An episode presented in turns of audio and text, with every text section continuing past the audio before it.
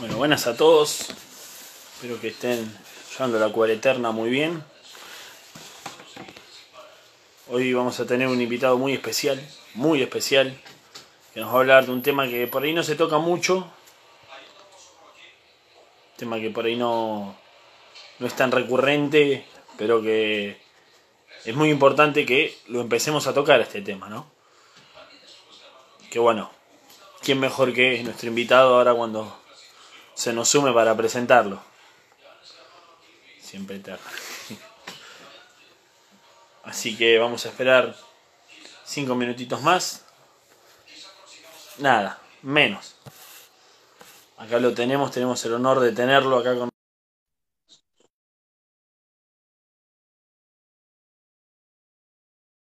Hernández Gasalla.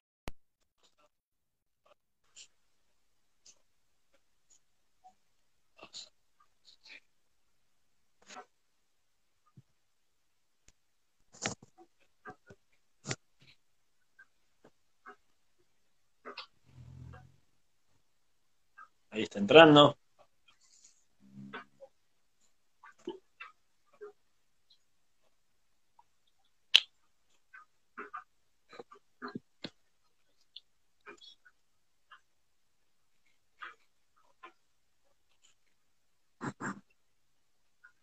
Hola, Hola, ¿me escuchás bien? ¿me escuchás, Pablo? Gabriel? Yo te escucho, Yo te pero, veo pero no bien. te veo. A mí me pasa lo mismo. te escucho pero no te veo. Ah, perfecto. A ver, vamos a volver. Pará, voy a, voy a salir y voy a volver a entrar, ¿qué te parece? dale, dale, perfecto. ¿Me volvés a invitar? Dale. Ahí está. Sí, sí, sí.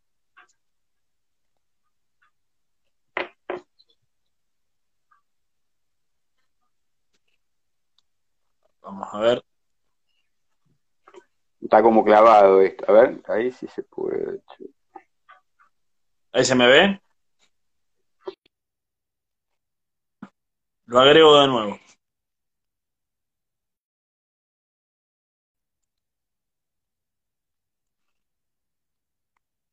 Ahora cuando entre, vamos a ir empezando. Gracias a todos los que se están uniendo. Sé que lunes 10 de la noche, pero bueno, es un tema de lo más interesante que vamos a tocar hoy.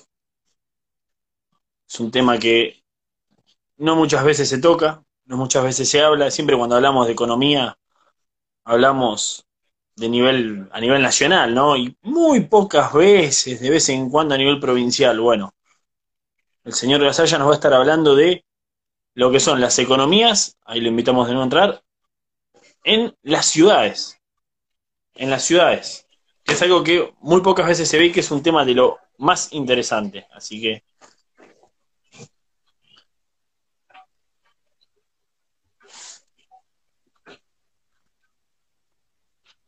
ahí está entrando. Le invitamos a entrar de nuevo.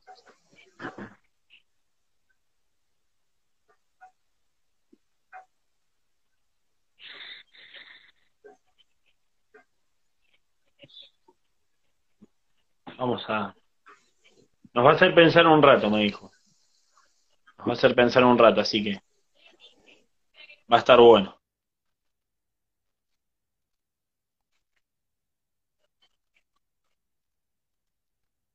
Estamos. No sé si los que están viendo lo pueden ver.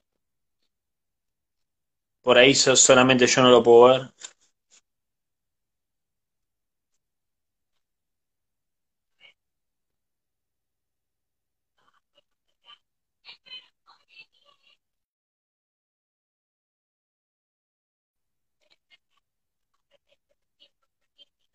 Están teniendo problemas con la conexión de nuevo.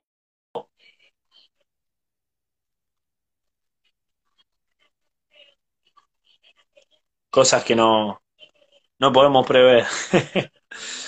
Menos en este país, cuando se va a caer la internet es algo que no es esencial y no lo podemos.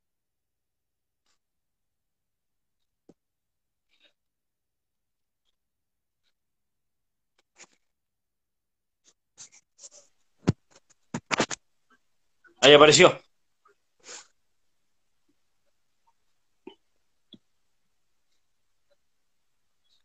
¿Me ven ustedes? Muy bien. Ahí te vemos, Gabriel, pero te veo estático. Te escucho muy bien. Te escucho bárbaro. Ahí pero me te veo estático. Que te, a ver, el que adivine que tengo en la boca ahora se lleva un premio, un libro. Una lapicera, digo yo. No sé, no te estoy viendo no me están viendo, no me están viendo, claro. evidentemente lo. A ver. qué, raro esto, ¿eh? A ver, para, porque yo los escucho perfecto. Hasta hace un instante estuvimos conectados. A ver, yo te, eh, ¿me mandás nuevamente vos solicitud o, quiero entrar yo? ¿Qué es lo más conveniente? Acá los chicos me dicen que se te ve, pero que se te ve pixeleado. A ver, hagamos un nuevo intento. Hagamos un nuevo intento. A ver, dale. ¿me volvés a invitar? Dale. Dale, dale, dale, dale. A ver si. Dale.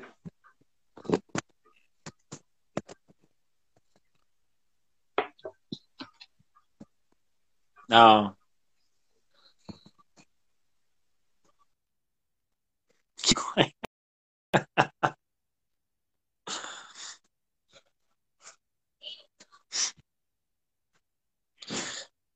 Van a escuchar mucho ruido, pero bueno, no pasa nada. Ahora vamos a esperar.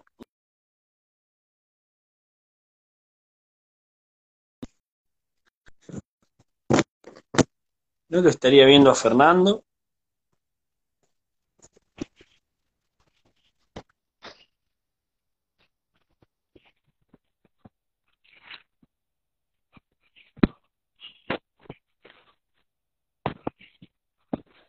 Vamos a esperar que vuelva a entrar. Mande la solicitud de nuevo. Son cosas que pasan. Más hoy día de tormenta. Está lloviendo. Espero no tener que levantarme por alguna botella, algo de eso. es lo único que pido.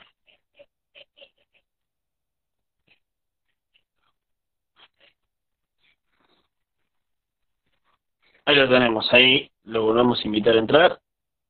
Así que Así que ahí están.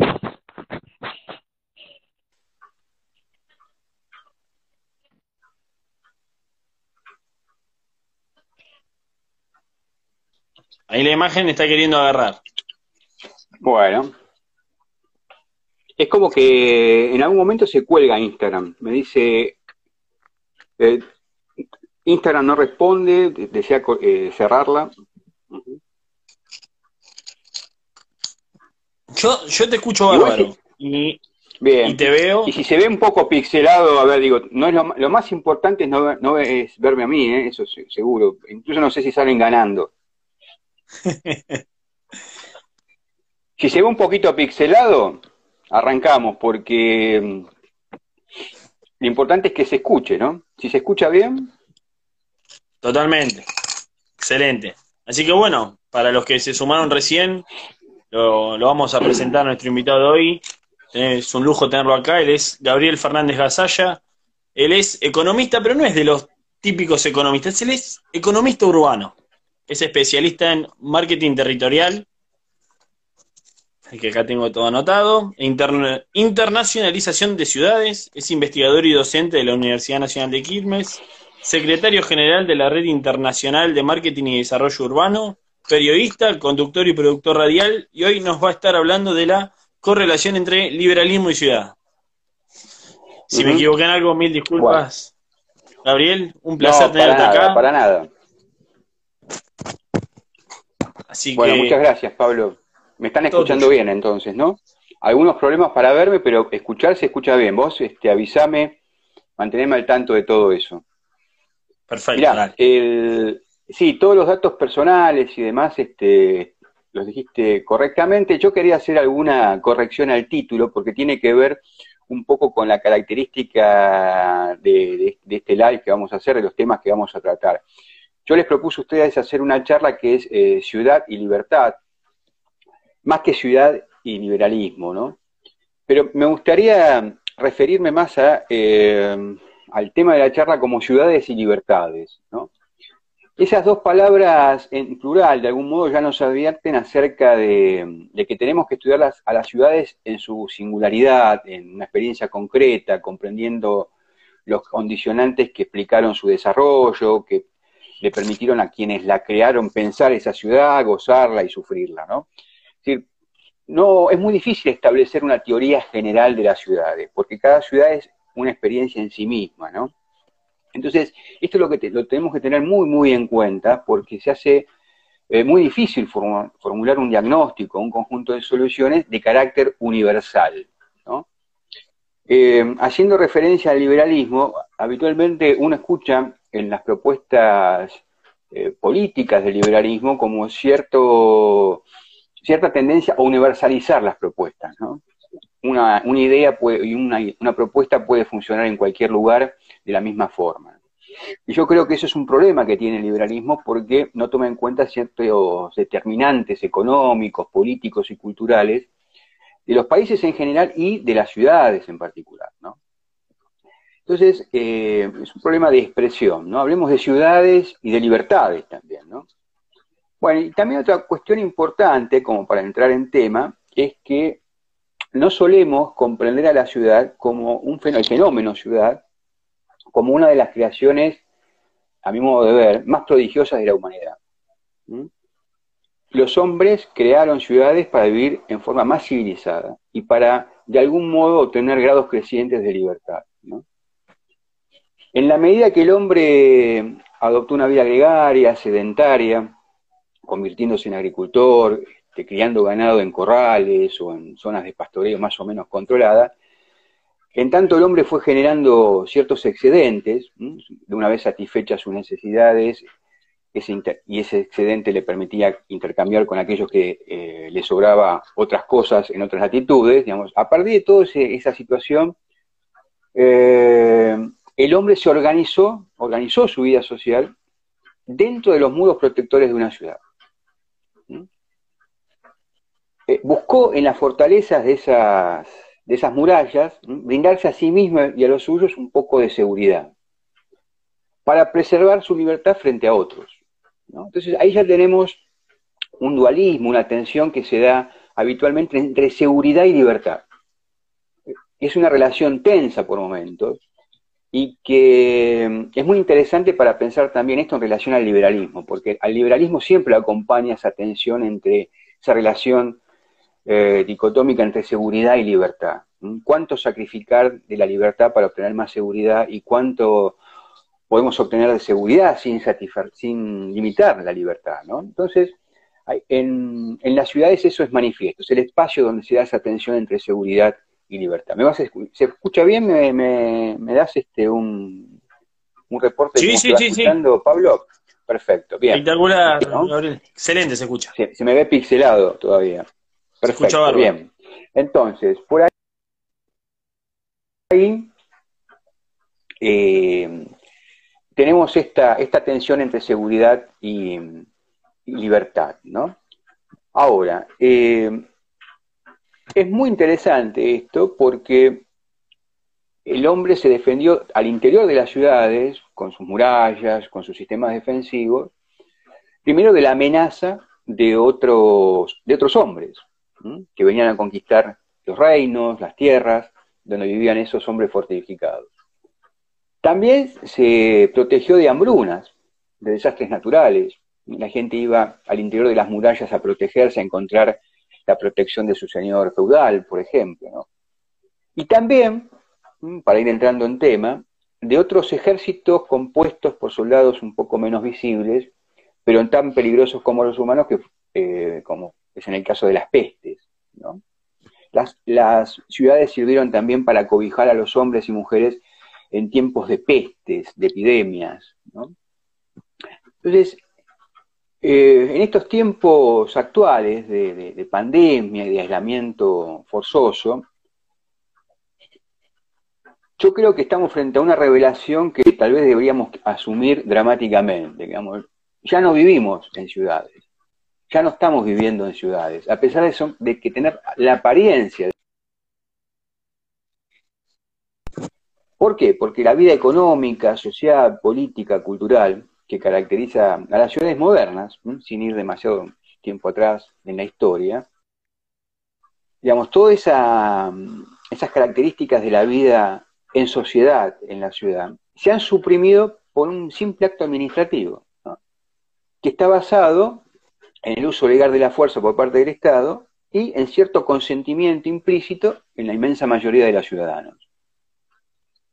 Eh, por ejemplo, han sido en el caso de Argentina que el 78% de las personas que habitan, al menos el área metropolitana de Buenos Aires, están de acuerdo con algún tipo de restricción.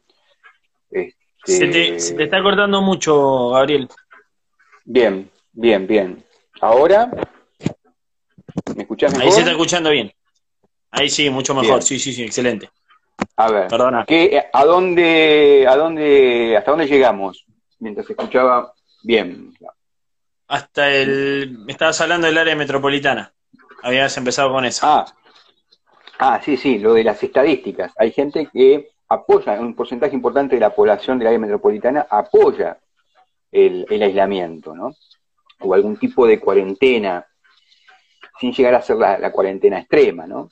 Entonces, eh, ahí tenemos una mezcla de, uso potencial del garrote con la manipulación del pánico a la muerte, ¿no? Y en nombre, todo esto en nombre de una eficacia de un Estado sanitarista que te viene a ayudar para cuidarte de aquello que el mismo Estado ha construido discursivamente como es una pandemia, con la, ayuda inigualable del de, eh, sistema médico, por un lado, siniestro, por cierto, habría que, luego de que pase todo esto, empezar a reflexionar cuál es el rol del sistema médico, de los especialistas, con la apoyatura mediática de otro sistema, que es el comunicacional oficial y privado. Entonces, entonces eh, es por eso que digo, ya no podemos hablar de vida en nuestras ciudades, porque las ciudades han sido creadas por la humanidad justamente para procurarse un lugar de encuentro, para ofrecerse mutuamente al intercambio de bienes, servicios, ideas, experiencias. Eh, eso no está sucediendo a partir de que se ha decidido aislarnos obligatoriamente y romper con esa vida de relación que es propia de la ciudad. Porque ya de los tiempos de los griegos, digo, no estoy diciendo nada nuevo, la ciudad es el aula, el espacio público para el debate reflexivo, para construir comunidad, que es la que nos da un poco de sentido y un destino en común, ¿no? Entonces, ya ahí tenemos un problema grave, porque estamos viviendo en un espacio al que lo seguimos denominando de una manera tal que no tiene que ver con sus funciones y sus necesidades, ¿no? como es el de la ciudad.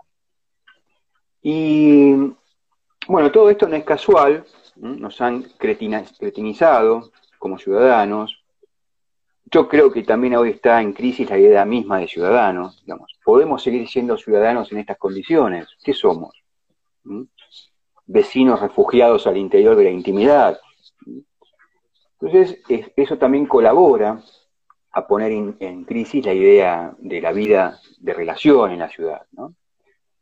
Eh, conclusión de esta primera parte, digo yo, por eso yo creo que desde el 19 de marzo en particular en Argentina vivimos en, en otras cosas que ya no son ciudades, al menos en área metropolitana de Buenos Aires, y ya no podemos relacionarnos con el otro libremente, que es el sentido mismo de la ciudad. Un amigo de las redes, Sergio Ruth me, decía hoy una frase de esas que surgen así cuando uno chatea o intercambia opiniones en el Facebook o en alguna otra red, ¿no? Dice, ciudadano dentro del homicidio es un contrasentido y rima con homicidio. Le agradezco a Sergio porque es una, frase muy pertinente. Y mm, otra cuestión que me gustaría presentarles a ustedes, debatirla su momento, es como, cómo conciben eh, su vínculo con la ciudad desde el punto de vista del gobierno y la gestión, los liberales y los republicanos argentinos, al menos los contemporáneos. Porque yo estimo que han quedado relegadas estas cuestiones en su lista de temas de interés. ¿no? suelen hablar del gobierno y la gestión de las ciudades. Y el motivo es, a mi modesto entender, porque se realimentan entre sí cierto sesgo economicista que tiene el liberal contemporáneo argentino en sus diagnósticos, es demasiado, incluso demasiado fiscalista, y cierta abstracción macrotemática, ¿no? esa obsesión por los grandes temas, y, la, ciudad no está, el gobierno de y la gestión de las ciudades no está dentro de esa obsesión por los grandes temas de los liberales argentinos. Entonces, ¿qué es lo que encontramos? Que no hay liberales republicanos, republicanos liberales, liberales conservadores, conservadores liberales, cualquier combinación, gobernando ninguna ciudad importante de Argentina. O con al menos cierto peso legislativo entre alguna de esas ciudades. ¿Qué, pasó? ¿Qué ha sucedido? Entonces, eh, ¿qué, podemos decir acerca de eso, de eso tan extraño, ¿no? Que es gente preocupada por los destinos del país. ¿Me estás escuchando? Sí, sí, perfecto, perfecto. Y ahora casi que te empiezo a ver moverte. Casi. Yo también, yo como, que me veo ahí, ¿no? Medio, medio congelado. Pero bueno, sigo, ¿no? Si se, si se escucha bien, sigo, ¿no?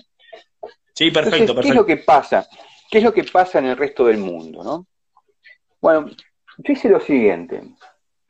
Tomé el ranking de ciudades competitivas de la Economist Intelligence Unit, la consultora de The Economist, el semanario londinense, del cual no podemos dudar de su seriedad y sobre todo de su liberalismo. ¿no? Ese, ese ranking de ciudades competitivas reúne 120 ciudades de todo el mundo, que representan aproximadamente el 30% de la economía global y reúnen unos 750 millones de habitantes, que hoy es aproximadamente el 10% de la población mundial. ¿Qué mide ese ranking? Ese ranking de, de Economics de ciudades competitivas a nivel mundial.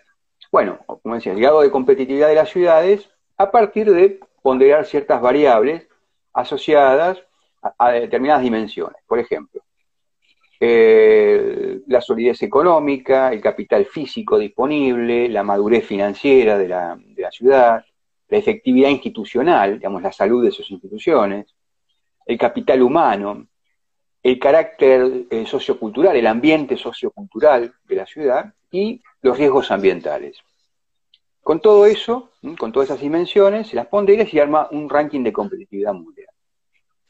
Bueno, yo lo que hice fue tomar las primeras 25 ciudades del ranking de The Economics de competitividad, del último ranking que se hizo el año pasado, y, comparar eso, las 25 ciudades, con la ideología o la adscripción política doctrinaria de los alcaldes que las gobernaron eh, en los últimos 20, 30 años. Y eh, formularme como hipótesis si hay una fuerte correlación entre la alta competitividad de esas ciudades y el liderazgo liberal de sus gobernantes. estas ciudades han sido gobernadas mayormente por gente que se dice a sí misma liberal y que lleva un programa liberal y que es doctrinariamente liberal. ¿no? Entonces, bueno, veamos los resultados. ¿no? Por ejemplo, en el primer lugar del, del ranking está Nueva York. Nueva York en los últimos 46 años ha tenido 20 años de gobiernos republicanos y otros 26 de alcaldes demócratas. Está bastante repartida la cosa entre republicanos que pueden tener una, una postura más pro mercado, quizás, y otros eh, demócratas que tienen una visión más progresista, intervencionista de la, economía.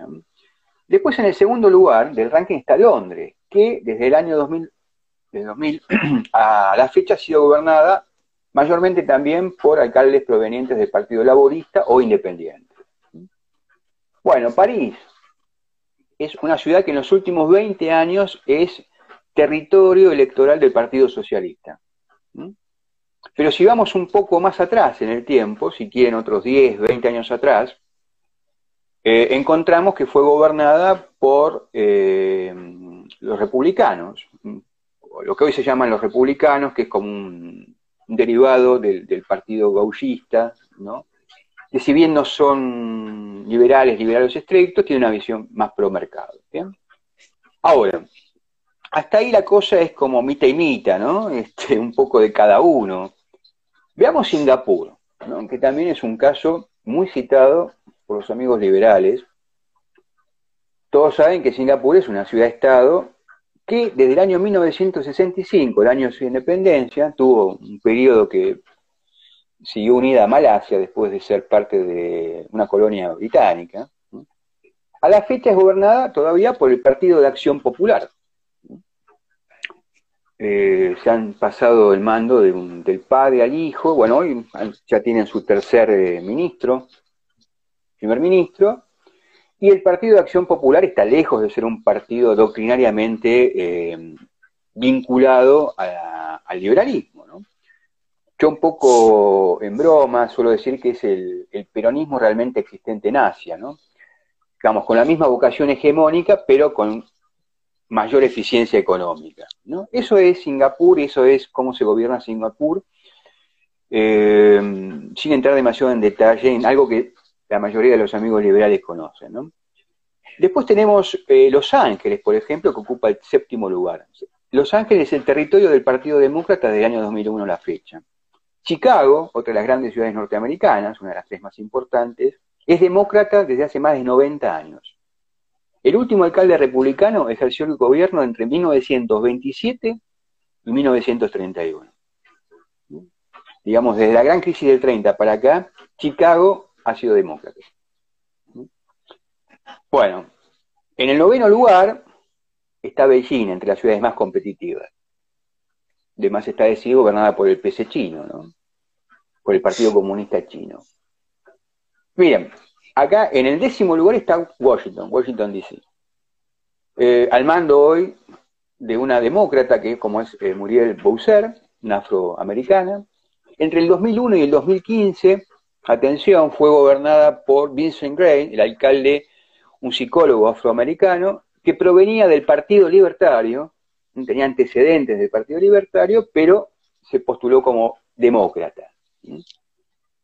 Bien, podemos ir bajando un poco más. Miren, el caso de Berlín, que ocupa el puesto 14 en el ranking de, Economics, de ciudades más competitivas, el último, o sea que está dentro de un puesto privilegiado de competitividad, la gran capital alemana, dentro de la 120, ocupa el puesto 14, y es desde el histórico año de 1989 a la fecha una ciudad del Partido Socialdemócrata Alemán. Salvo 10 años en el gobierno de los demócratas cristianos, del CDU, del partido de Merkel, entre 1991 y 2001. Pero de ahí en más, el partido fue gobernado por la socialdemocracia hasta llegar al, último periodo de, gobierno de Berlín, donde encontramos una coalición entre el, el SPD, el Partido Socialdemócrata, y la izquierda, que es el, viejo partido comunista de Alemania democrática, de la Alemania del Este, ¿no? O sea, miren qué, combinación, ¿no? Es una izquierda democrática, sí, pero, digamos, incluso a la izquierda del Partido Socialdemócrata, que es un partido progresista, ¿no? Eh, en el puesto 19 está Shanghái, además está decir, gobernada por alguien que proviene del Partido Comunista Chino. Ámsterdam, Amsterdam, otro caso muy citado por los liberales, por cierto, una ciudad ejemplo del liberalismo político. Miren, se me escucha bien, eh, Pablo? Sí, sí, excelente. Sí, excelente, excelente. Bien. Bien, no sé si hay alguna pregunta por acá, alguna. Bueno, después podemos hacer este un ida y vuelta. Dale, dale, después tenemos en el caso de Amsterdam, te decía, entre 2001 eh, y 2018, sin solución de continuidad, el 2001 y 2018 fue gobernado por el Partido Laborista, el PBDA, el Partido Laborista eh, holandés. Y desde 2018 a la fecha, la alcaldesa es Fenke Halsema, una cineasta, socióloga y feminista que milita, es la líder del Groen Links, que es la izquierda verde, una fusión de cuatro partidos que están a la izquierda del Partido Laborista holandés. El Partido Comunista de Holanda, el Partido Pacifista Socialista, el Partido Popular Evangélico, que es también un partido progresista, y el Partido Político de los Radicales. Son, eh, eh, digamos, este, Groenlink es una fusión de eh, cuatro partidos con un programa ecologista, multiculturalista y pro justicia social.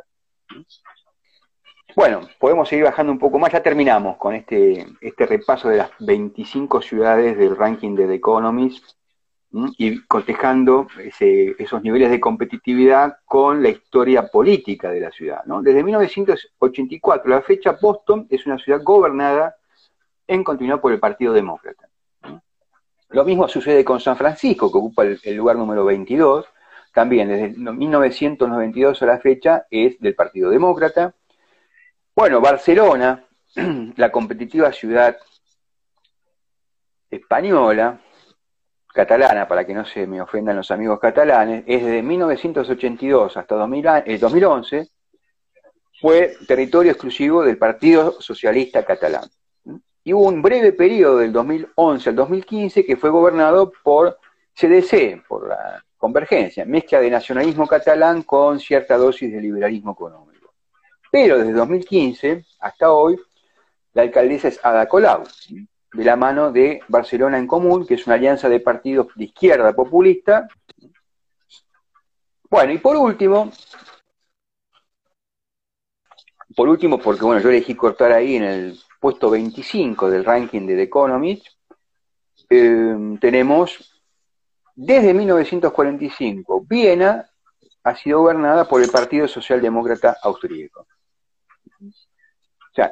Nunca fue gobernada por otro partido que no sea el Partido Socialdemócrata. La socialdemocracia ha estado en el poder en Viena desde 1945, desde que terminó la Segunda Guerra Mundial. Entonces, ahí tenemos algunas preguntas para hacernos, ¿no? Es, curioso, ¿no? No sé si vos, Pablo, coincidís con eh, que despierta cierta curiosidad esto, porque las ciudades más competitivas, donde uno supone que la libertad, la productividad, la, especialización, genera las condiciones para, para lograr esos niveles crecientes de competitividad están más asociadas con la idea de la doctrina liberal, ¿no? Y sin embargo nos encontramos que buena parte de esas ciudades, buena parte de esas ciudades han sido gobernadas por la socialdemocracia, o por alguna variante eh, más cercana a la, a la, idea que se tiene hoy del progresismo, ¿no? que supone ciertos niveles de intervención, digamos, sobre la, economía, eh, en confrontación con las ideas del, liberalismo. Entonces, ahí tenemos preguntas para hacernos. ¿no? Los liberales tienen algunas preguntas para hacerse. ¿Una ciudad exitosa solo requiere libertad económica? Pregunto. ¿Solamente con libertad económica se logra una ciudad más competitiva? Y con mejor calidad de vida, porque muchas de estas ciudades, además, no las quise cruzar con el ranking de calidad de vida que se publica anualmente, pero muchas tienen excelentes niveles de calidad de vida y están muy bien ranqueadas. Otra pregunta que me surge es una mayor competitividad urbana. ¿Se asocia exclusivamente con reformas económicas pro mercado o también involucra otras dimensiones que no son consideradas por los, liberales y que tal vez sean parte de la doctrina liberal, pero en una dimensión que no es la económica? Em, otra pregunta. Esta es inquietante, ¿no? ¿Se puede arribar a los mismos resultados partiendo de ideologías opuestas? Partir de ideologías enfrentadas incluso, no solamente diferentes, enfrentadas, y llegar a los mismos resultados. No es un tema con el que vamos a meternos hoy, pero por ejemplo, la política de vivienda social de la socialista Ciudad de Viena y la liberal Singapur han seguido un camino similar. La mayor parte de la vivienda social de Viena, gobernada desde 1945 por los socialistas, y de la liberal Singapur, eh, básicamente es vivienda social pública. En Singapur alcanza, creo, el 85% de la oferta de la vivienda es pública. La tierra sobre la que se construye la propiedad inmobiliaria es, pública, es del Estado, del Estado de Singapur. Em, otra, otra pregunta que nos puede orientar también es si depende el éxito de las ciudades de cierto entorno cultural, digamos, propicio para generar esas condiciones de competitividad. Eh, tendrá que ver eso con ciertos niveles de tolerancia, de la, dosis de talento que cuente su población, con la capacidad de innovación, de emprendedurismo, como se dice hoy, ¿no? Ahí tenemos para investigar también eh, las ideas de un economista canadiense muy famoso en el ambiente de la economía urbana, que es Richard Florida, y Charles Landry también, que mm, nos propone la idea de las ciudades creativas. Una ciudad con cierto nivel de tolerancia cultural, con dosis importantes de talento e innovación, son ciudades que están en condiciones de generar sectores de la economía creativa, ¿no? Del diseño, eh, fundamentalmente, ¿no? Entonces, parece existir, ¿no? Parece existir cierta convergencia, por lo que decíamos recién, entre liberales, socialdemócratas, hasta incluso comunistas. No sé si recordás, Pablo, que decía que algunas ciudades estas que estaban en el ranking están gobernadas en alianzas, en coaliciones de socialdemócratas, progresistas con comunistas. Entonces, ¿por qué sucede esto? ¿Por qué sucede? ¿Qué está pasando? ¿Y a, a, qué deberían estar atentos los liberales que quieren hacer política con voluntad de poder para ganar una elección, por ejemplo, a nivel municipal? ¿no? es una muy buena experiencia para ir forjando una organización política.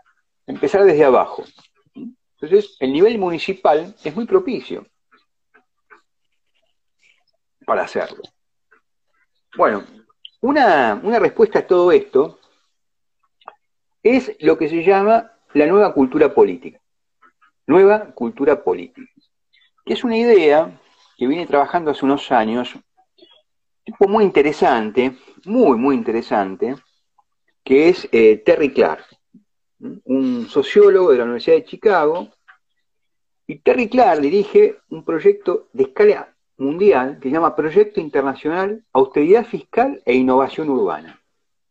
Entonces él tiene investigadores que hacen investigaciones en, puntuales en distintas ciudades de todo el planeta.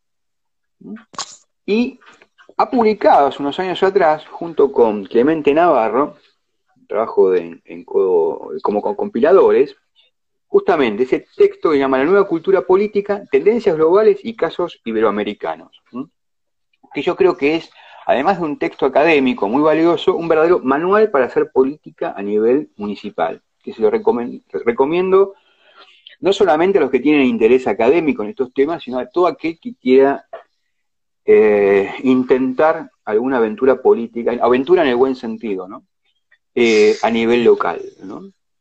Entonces, eh, te decía, ¿no? Este, Terry Clark tiene ese proyecto que se llama Austeridad Fiscal e Innovación Urbana, un proyecto internacional, y ahí dice que justamente lo que uno puede percibir desde hace unos 20, 30 años, por eso me tomé el trabajo de hacer el análisis de las ciudades que veíamos recién, tomando como referencia no el último periodo de gobierno, sino de 20, 30 años hacia atrás, en cada una de esas 25 ciudades que vimos, porque justamente es la escala de tiempo que trabaja Clark para poder sondear cuál es esa nueva cultura política.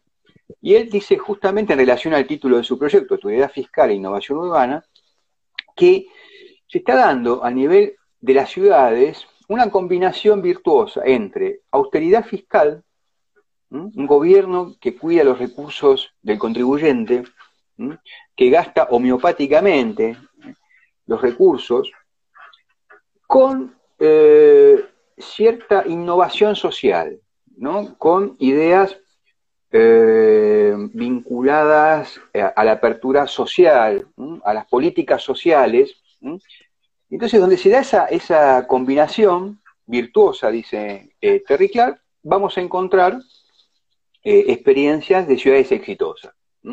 E incluso la construcción de liderazgos a nivel local muy sólidos, que le permiten incluso a algunos políticos dar el salto de lo municipal, de lo local, a niveles estaduales, o departamentales, provinciales o nacionales.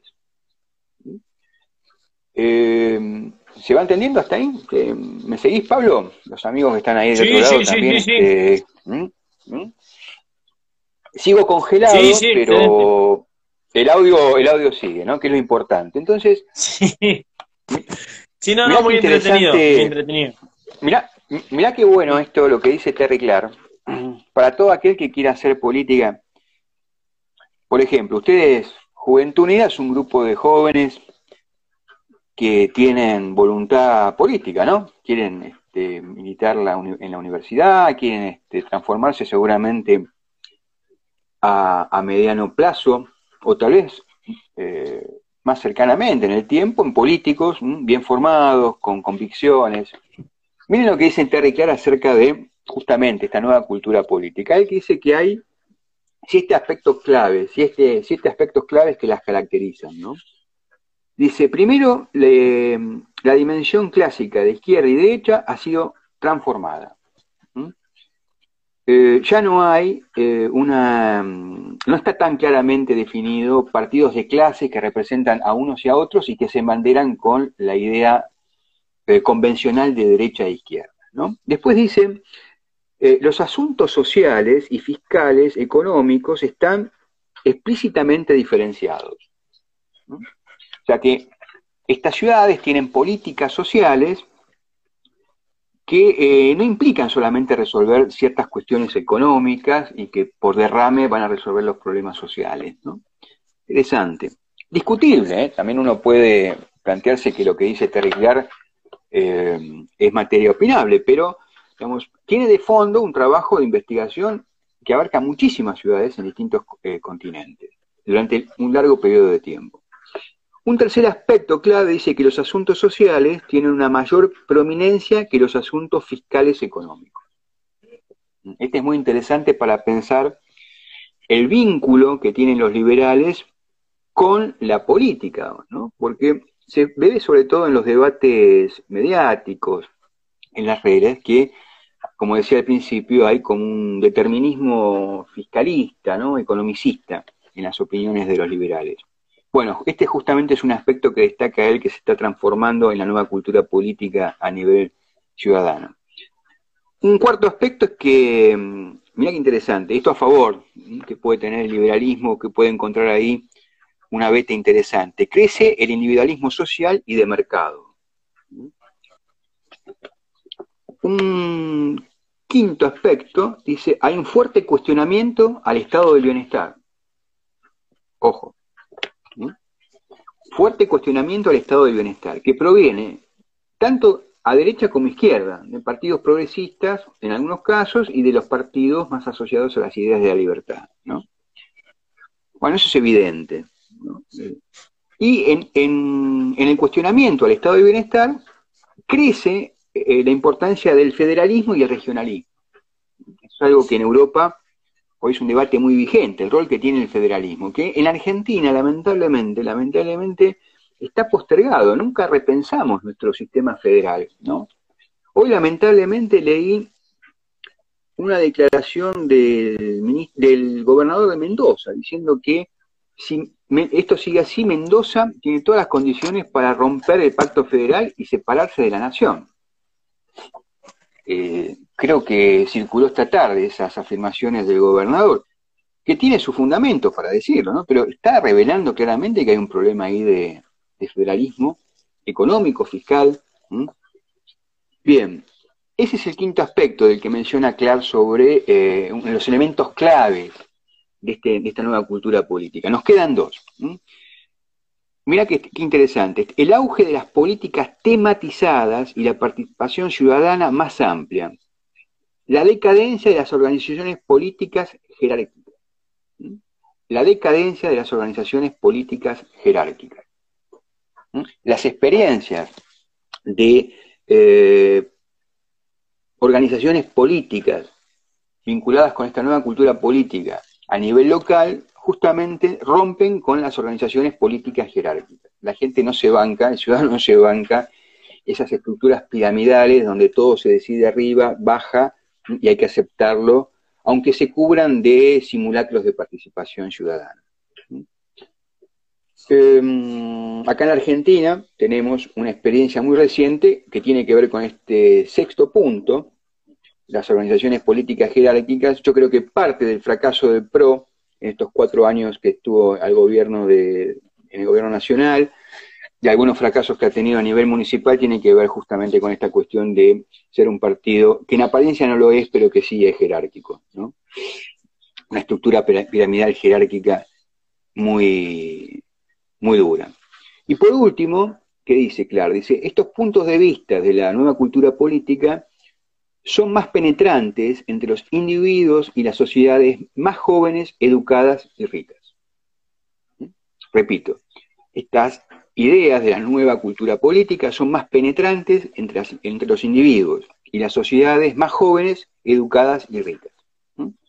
Entonces, por ahí tenemos eh, cosas muy interesantes para pensar. Por ejemplo, hay un, un grupo de, un público, en la opinión pública, hay jóvenes que pueden estar interesados en esta forma de concebir la cultura política. Eh, pero también tenemos que entender que hay que tener cierta paciencia para que rompa esos círculos donde la gente está más familiarizada con estas ideas porque tiene una mejor formación política, cierto nivel de instrucción, que la hace más permeables. ¿no? Los liberales suelen ser eh, gente muy impaciente cuando el grueso de la gente no los comprende.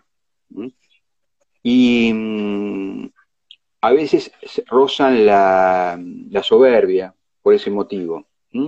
La política es persuasión, decía alguien que no era liberal en la Argentina, pero creo, que estaba muy, muy acertado en esa apreciación. Es persuasión, ¿no? Entonces, si hay gente que entiende esta nueva cultura política porque tiene más formación o por, lo que sea, por una cuestión de, trayectoria vital que le permite comprender ciertas ideas de otra manera, habrá parte de la población que no, y entonces ahí está justamente el trabajo de persuasión del político, ¿no? ¿Me seguís? ¿Me, ¿Se escucha, Pablo? Sí, sí, sí, perfecto, perfecto. Muy bien, se te escucha. Bien. Perfecto. Entonces, eh, esto es un poco lo, que te quería contar, lo que quería compartir con ustedes, digamos. Hay, parece que hay que, es todo un desafío concebir el, las ideas de la libertad. Me parece que con cierta aproximación doctrinaria más convencional no alcanza. ¿Mm? Hablar de mm, determinados autores, que bienvenidos sean, digamos, son muy valiosos, eh, y con eso cerrar el debate eh, y conformarse con ganar un debate mediático sin ir a la cuestión de fondo que es cómo gobernar y cómo gestionar una ciudad, que por cierto no es nada fácil porque hay que congeniar intereses, hay que armonizar distintas formas de ver la ciudad. Cuando uno llega a una ciudad y la puede apreciar desde el lugar del gobierno, que no todos tienen los mismos intereses. Esto parece una verdad de perogrullo, pero es así, es, es muy difícil este, armonizar esos intereses.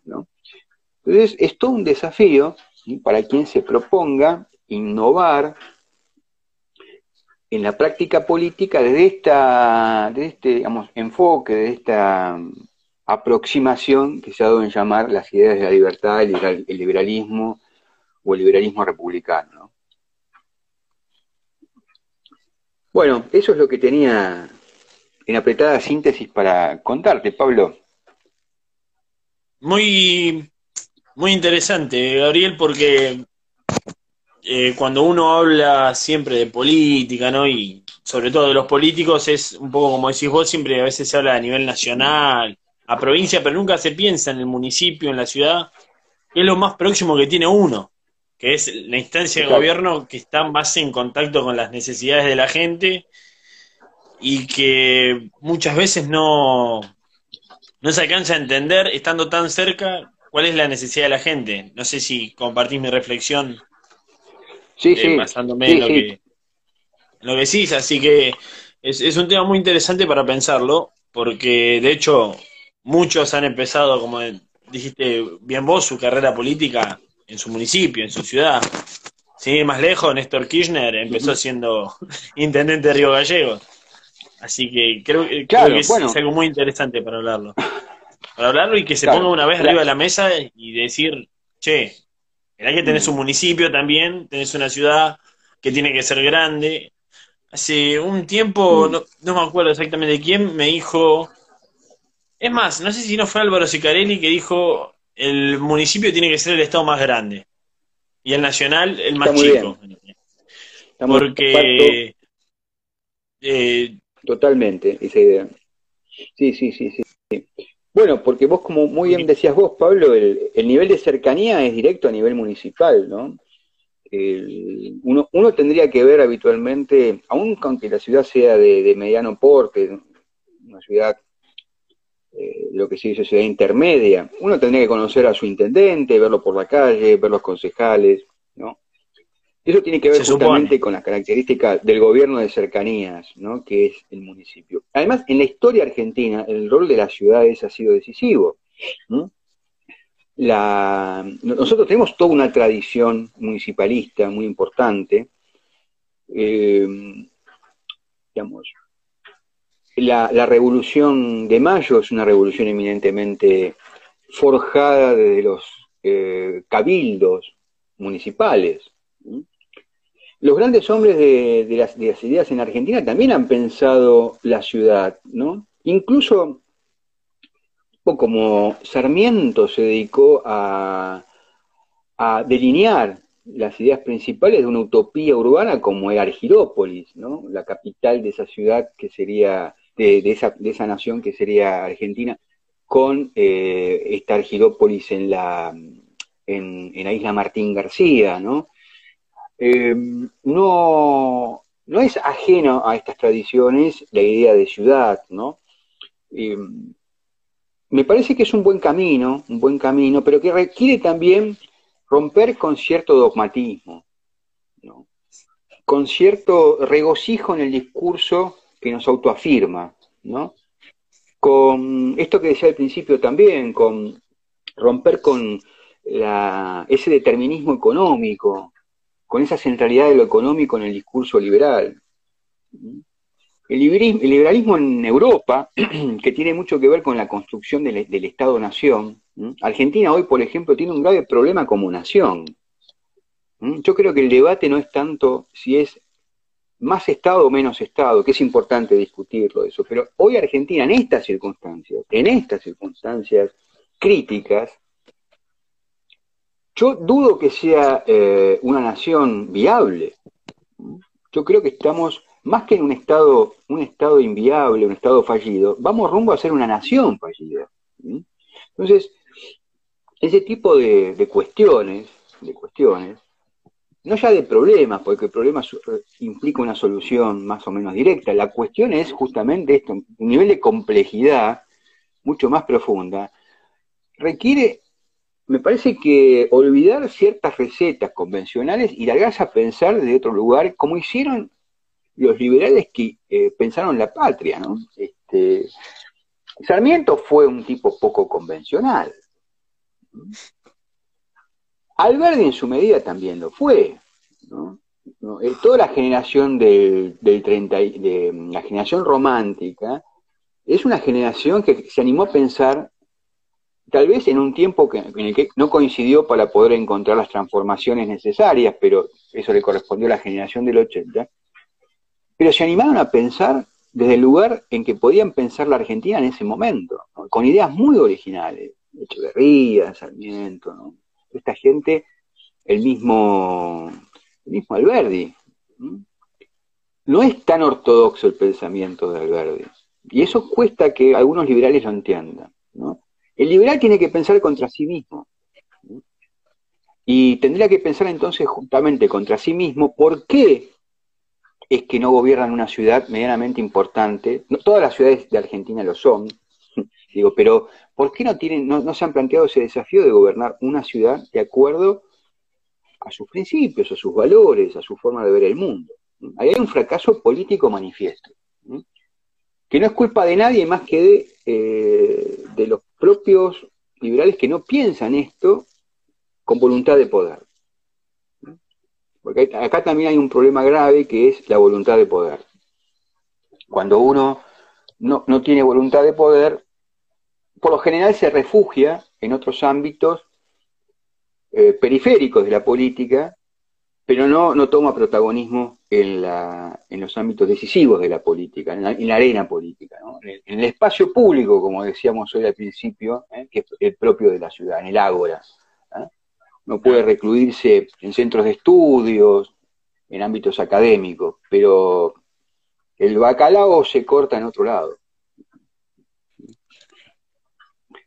Bien, ¿me escuchás, este, Pablo? Sí, sí, sí, sí, sí, no, me corre, me corre reflexionando, me corre pensando. Porque, porque es cierto, porque es cierto que, que a veces es necesario pasar a la acción. Es necesario pasar a la acción y que, que va, básicamente eso es necesario y, hay que dar el primer paso. Y como bien dijiste, la, las ciudades eh, puede parecer algo simple, pero es muy complejo, es difícil y, es, un, es un buen primer paso, es un buen primer paso que lleva una enormidad de cosas para entender, que hasta incluso tiene hasta un peso político, si lo, si lo pensamos de una forma más pesado, porque si vos, estando al lado del vecino, viviendo las mismas necesidades, no lo entendés y te va mal, es peor que un presidente que, bueno, está bien, pero el tipo vivió toda su vida en la provincia de Buenos Aires, que sabe lo que le, pasa a Jujuy. Pero es, Exacto. Es, hasta más importante la ciudad, incluso. Exacto, sí, sí, eh, sí. No, y además este, la ciudad te obliga a, a dejar de lado el purismo ideológico, filosófico, doctrinario. Porque tal vez a nivel nacional, eh, los principios y los valores siempre son importantes, que se entienda esto, digo, pero a nivel municipal, tal vez justamente la, complejidad de esos intereses, de, esas, de esos, este, eh, de las formas diversas que tiene un actor urbano de ver justamente la realidad, todo eso, la necesidad de congeniar esas distintas miradas del mundo, esos intereses divergentes, te lleva a reconocer que tal vez el otro tenga una porción de verdad, eh, que, tal vez no esté tan equivocado, o que tal vez se equivoque porque justamente eh, no comparte nuestras ideas y construye eh, su acción a partir de otras ideas diferentes. Digo, bueno, pero tal vez em, para resolver determinadas cuestiones tenés que negociar con, esos otros. A nivel municipal, yo creo que se negocia aún más a nivel legislativo, en el ámbito legislativo, que a nivel nacional, ¿no? Eh, dije negociar, ¿no? Negociados, ¿no? Es otra cosa, digamos. Uno tiene que sentarse con la oposición y dejar de lado ese purismo y comprender que a veces no todo se puede lograr de una sola vez, hay que tener justamente paciencia, lo que decíamos hace un instante, y eh, comprender la lógica del otro. Exactamente. y Entonces, es un camino difícil, ¿eh? Tan difícil que, bueno, como decíamos al principio, no hay experiencias de gestión, de gobierno liberal a nivel municipal en los últimos años en Argentina. Puedo equivocarme, tal vez es que alguien nos pueda acotar acá, mira, en tal lado sí, digamos, pero no, eh, no, no recuerdo, digamos, no recuerdo, no, no, las hay. Me animo a afirmar la que verdad no las que, hay, La verdad que no lo recuerdo. Pero bueno, Gabriel, no. nos estamos ganando sin tiempo, no quiero que me pase lo de siempre, que quedes ahí a medio, a media despedida. Fue para, hablo de mi punto extremadamente interesante. Es un tema que estaría bueno volverlo a tocar en otro momento, si te parece, ampliar, profundizar. Así que bueno, de parte de Juventud Unida te damos las gracias por tomarte tu tiempo. Un lunes a las 10 de la noche no debe ser fácil, pero bueno, te agradecemos de corazón por estar hoy acá con nosotros. No sé si querés cerrar con algo en los minutos y medio que nos quedan. No, decirles, sí, sí, decirles, agradecerles. Este, espero que a pesar de que no, no se haya visto del todo bien, el audio haya acompañado. Si quieren reformulando algunos temas podemos eh, volver dentro de un tiempo a hacer algo, tal vez mejorando la calidad del, del video, o alguna otra instancia que puede ser, este, no, necesariamente Instagram, yo estoy a su disposición.